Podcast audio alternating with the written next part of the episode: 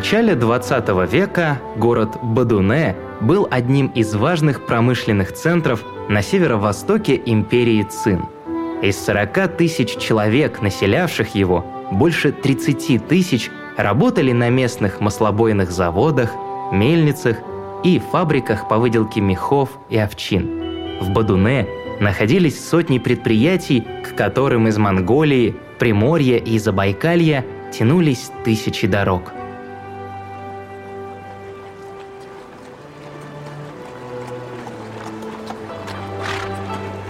Город окружала невысокая стена и заросший камышом ров.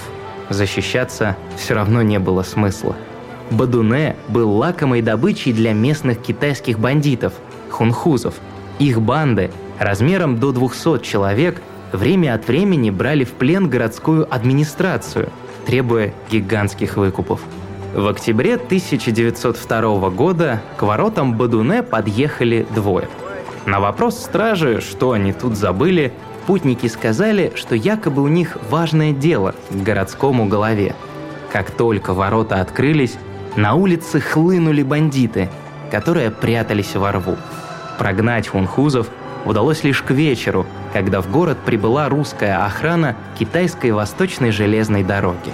Они убили 100 бандитов и еще 20 взяли в плен. Остальные разбежались по лесам. В начале 20 века хунхузы были главной угрозой для жителей Дальнего Востока. Они занимались контрабандой оружия, выращивали опиум, незаконно добывали пушнину и угоняли в рабство жителей Уссурийского края. В 1911 году приамурский генерал-губернатор собрался искоренить хунхузов. Помочь ему в этом должен был главный специалист по Дальнему Востоку.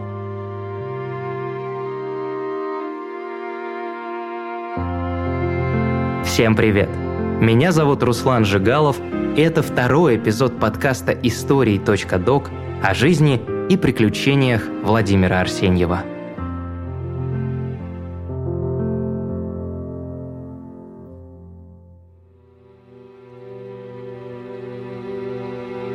Арсеньев впервые столкнулся с хунхузами в 1903 году, еще до того, как отправился изучать Сихоте-Алинь и познакомился с Дерсу Зала, о чем мы рассказывали в прошлом эпизоде.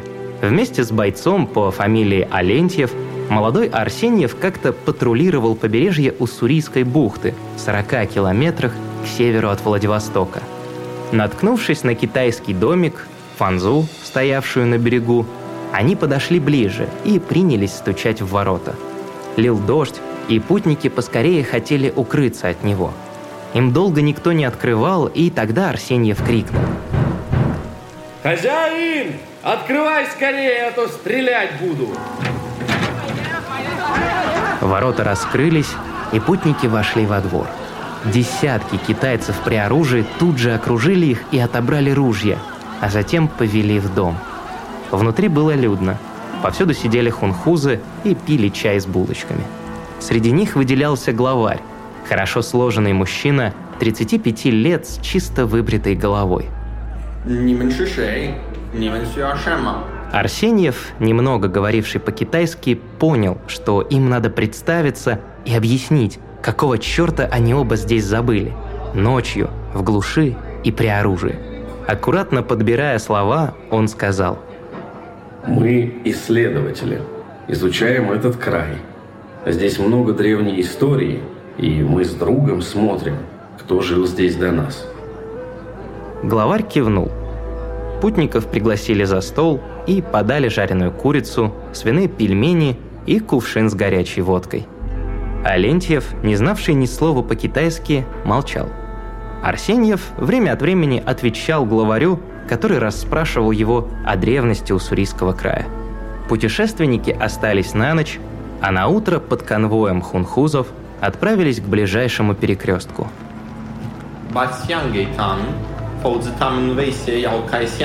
Сказал главарь, напутствуя своих новых знакомцев. Арсеньев рассмеялся и вместе с Алентьевым двинулся в лес. Мучимый любопытством, тот спросил. «Господин поручик, а что же за хохму он вам сказал-то? Сказал, чтобы оружие нам выдали попозже. А то ведь мы стрелять грозились. Несмотря на кажущуюся веселость, Арсеньев понимал, что жизнь их всю ночь висела на волоске. Если бы главарь хунхузов передумал, их бы просто зарезали во сне и дело с концом. Спустя несколько дней Арсеньев вновь наткнулся на хунхузов, но эта встреча оказалась не столь удачной. Вместе с Алентьевым они преследовали по лесам группу бандитов. Днем из-за испортившейся погоды разбили лагерь. Алентьев остался на биваке, поддерживать огонь. А Арсеньев ушел немного вперед. Раздался выстрел. Пуля китайского стрелка прошла точно между ребер и вышла наружу со спины, лишь оцарапав легкое.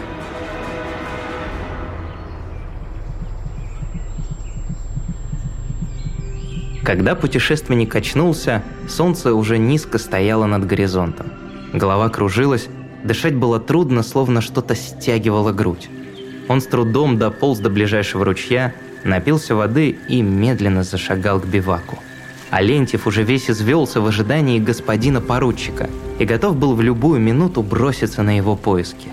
Вдвоем они добрались до ближайшей железнодорожной станции, где Арсеньеву сделали перевязку –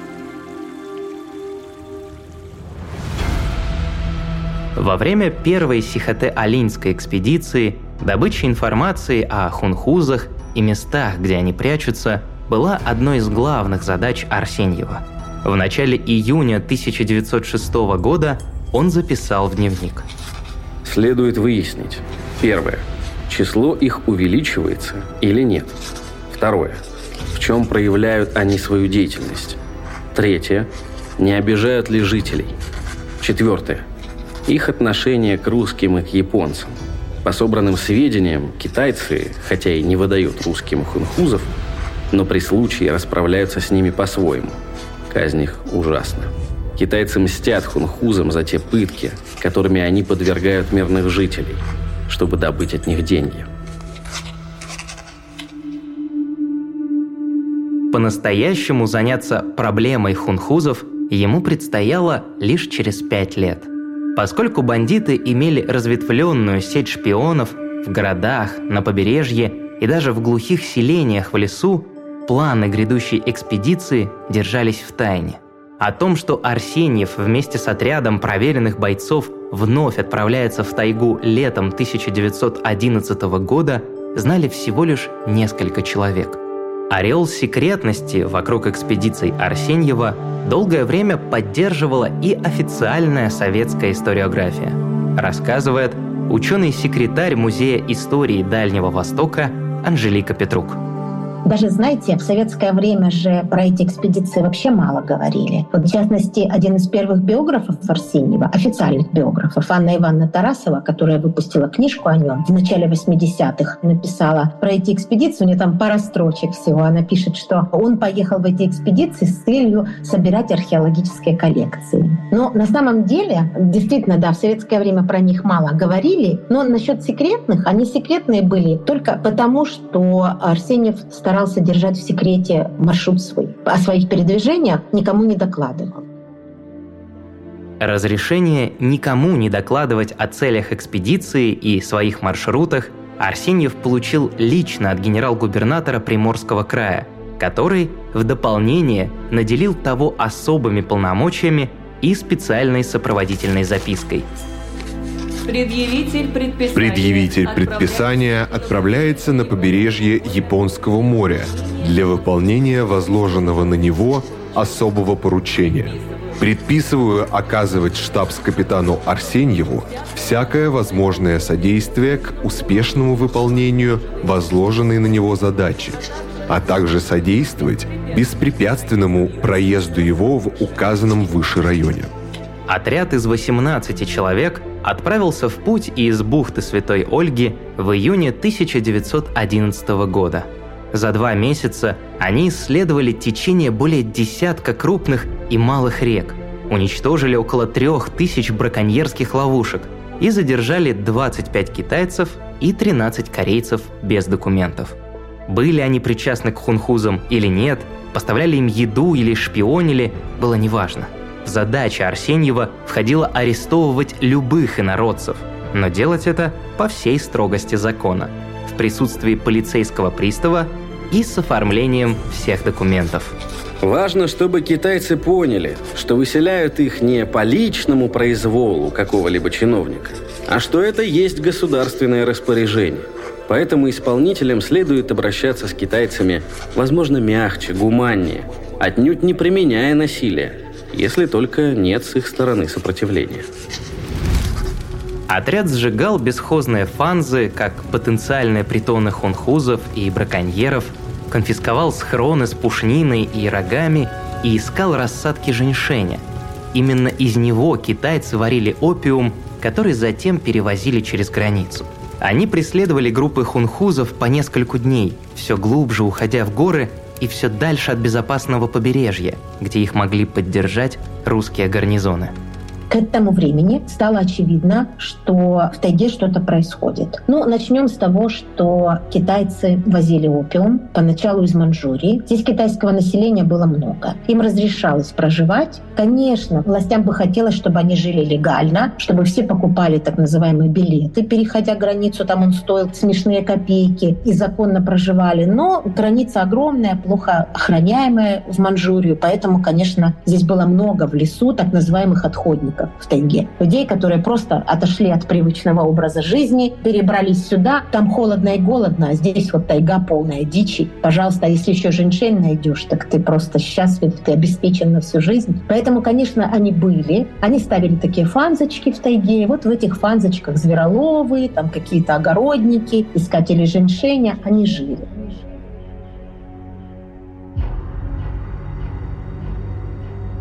Сохранять секретность предприятия оказалось непросто. Арсеньев должен был не только арестовывать задержанных бандитов и браконьеров, но и отправлять их под конвоем к побережью Японского моря, где их подбирали русские корабли и шхуны. При таком раскладе на несколько человек пленных приходился всего лишь один конвоир.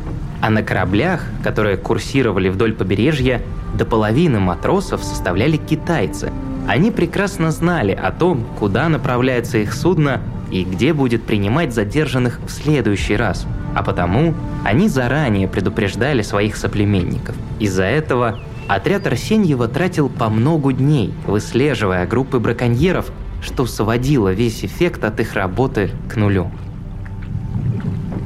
Отряд вернулся в тайгу и на следующий год, как выразился сам Арсеньев, гонять хунхузов – в апреле 1912 года они встали лагерем на речке Лефу, ныне Илистая, в 100 километрах к северу от Владивостока. Установив контакт с местными корейцами, бойцы пустили слух, что в одной из фанс лежит много опия, за которым не вернулся его хозяин – как оказалось, они сеют опиум в тайге. И это, конечно, очень насторожило тоже. Да, почему это было важно? Здесь как бы китайский квартал довольно большой был во Владивостоке тоже. И там тоже эти опиумные курильни. И на самом деле имперская власть была, я вам скажу, довольно такая терпимая. И как ни пытался там местный полицмейстер этому поставить конец, это было очень сложно. Хунхузы клюнули на наживку – но вместо того, чтобы столкнуться в бою с отрядом русских солдат, они угодили в ловушку, которую подстроили для них местные корейцы. Натерпевшись зла от бандитов, они решили вершить правосудие самолично. Несколько налетчиков были убиты, а один жестоко избит и повешен на столбе близ дороги, в назидание другим. Арсеньев вспоминал – Интересно, что местные китайцы отнеслись к поимке хунхузов равнодушно. Они еще за несколько дней знали о налете, но не дали знать ничего русским властям и сами никаких мер не приняли. Объяснялось это просто. Китайцы, который выдал хунхузов, не оказал разбойникам гостеприимства или своевременно не дал им знать о действиях и намерениях русских, ждала мучительная смерть. Бывало, что китайцы выдавали их русским властям – но доказать, что это хунху зарезали человеку горло и отбирали у него деньги, было очень трудно. Их выпускали на свободу, и первым делом освобожденных была месть. Потому что это просто были такие ловцы легкой добычи. Им было все равно, какую деревню грабить. Корейскую, там, русскую, китайскую. Все равно. И это, конечно, прям было бедствие, прямо бедствие в тайге и в деревнях, и они выходили к поселкам, а зимой, летом-то они могли переночевать в любой фанзе, и любой охотник или зверолов, или какой-нибудь там искатель женьшеня всегда даст им приют, потому что это просто были головорезы. Попробуй их не накорми. Это хорошо, если уйдут и ничего, никаких бесчинств. И не убьют, даже им оставят. Это уже хорошо. И, конечно, панически боялись, Арсеньев вспоминал и еще одну историю, которая произошла с ним летом 1912 года. Тот случай убедительно доказывал мысль, в которой Арсеньев боялся признаться самому себе, что все группы браконьеров и хунхузов так или иначе контролируются из городов на побережье, либо китайскими торговцами, либо русской администрацией – Однажды ночью в таежную фанзу, где отдыхали путники, ввалился окровавленный Арачон, местный житель. Он упал к ногам Арсеньева и слезно стал просить помощи. Успокоившись, он сказал. «Вчера на наше стойбище, расположенное в верховьях реки, напала шайка хунхузов под предводительством проклятого Савельки. Они разграбили наше имущество, подвергают пыткам всех мужчин, насилуют женщин и требуют указать, где пушнина. А кто ж такой будет этот ваш Савелька? А это, видите ли, блюститель порядка. Становой пристав Ольгинского уезда Савельев. И как можно бороться с хунхузами, когда сами начальники полиции участвуют в грабежах? Действительно, велика наша земля, а порядка в ней нет. Ничего, видно, не поделаешь. Поднимай, ребят. Надо спешить на помощь Карачену.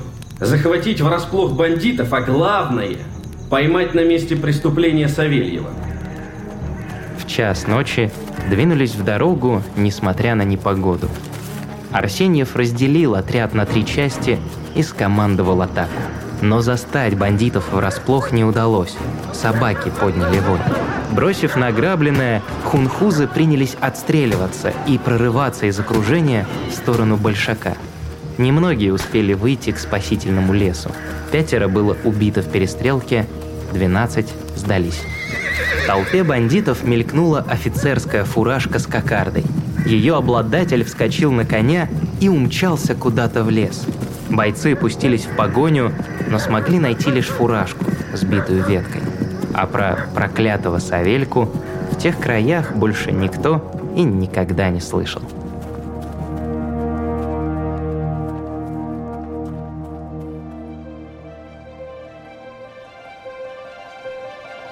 Всего за 10 месяцев экспедиции отряду Арсеньева удалось арестовать 1200 китайских браконьеров и разбойников. По условиям договоров между Пекином и Санкт-Петербургом они были не подвластны русскому суду, и поэтому их высылали обратно в Маньчжурию. Бойцы Арсеньева сожгли 200 фанз и все имущество, что находилось внутри, включая драгоценные шкурки животных и листья женьшеня, из которых китайцы делали опиумную настойку. Еще до походов 1911-1912 годов Владимир Арсеньев настороженно относился к китайцам и, хотя никогда не говорил этого вслух, постоянно думал об угрозе, исходящей из Поднебесной. Арсеньев боролся с ней почти всю свою жизнь, начиная с 1900 года, когда впервые столкнулся с ордой ханьских повстанцев-боксеров у города Сахалян, что под Благовещенском – Секретные экспедиции лишь укрепили его в мысли, что Китайская империя, какой бы слабой и беззащитной она ни казалась перед европейскими державами, таит в себе страшную опасность. Эту мысль он пронес с собой через всю жизнь, отразил в своих научных трудах и поплатился за это, когда политический курс изменился, а Китай стал хорошим другом молодого советского государства. Но об этом – в следующем эпизоде подкаста «Истории.док». Слушайте нас на сайте ria.ru, в социальных сетях ВКонтакте или Телеграме, а также на всех доступных агрегаторах. Меня зовут Руслан Жигалов. До скорого!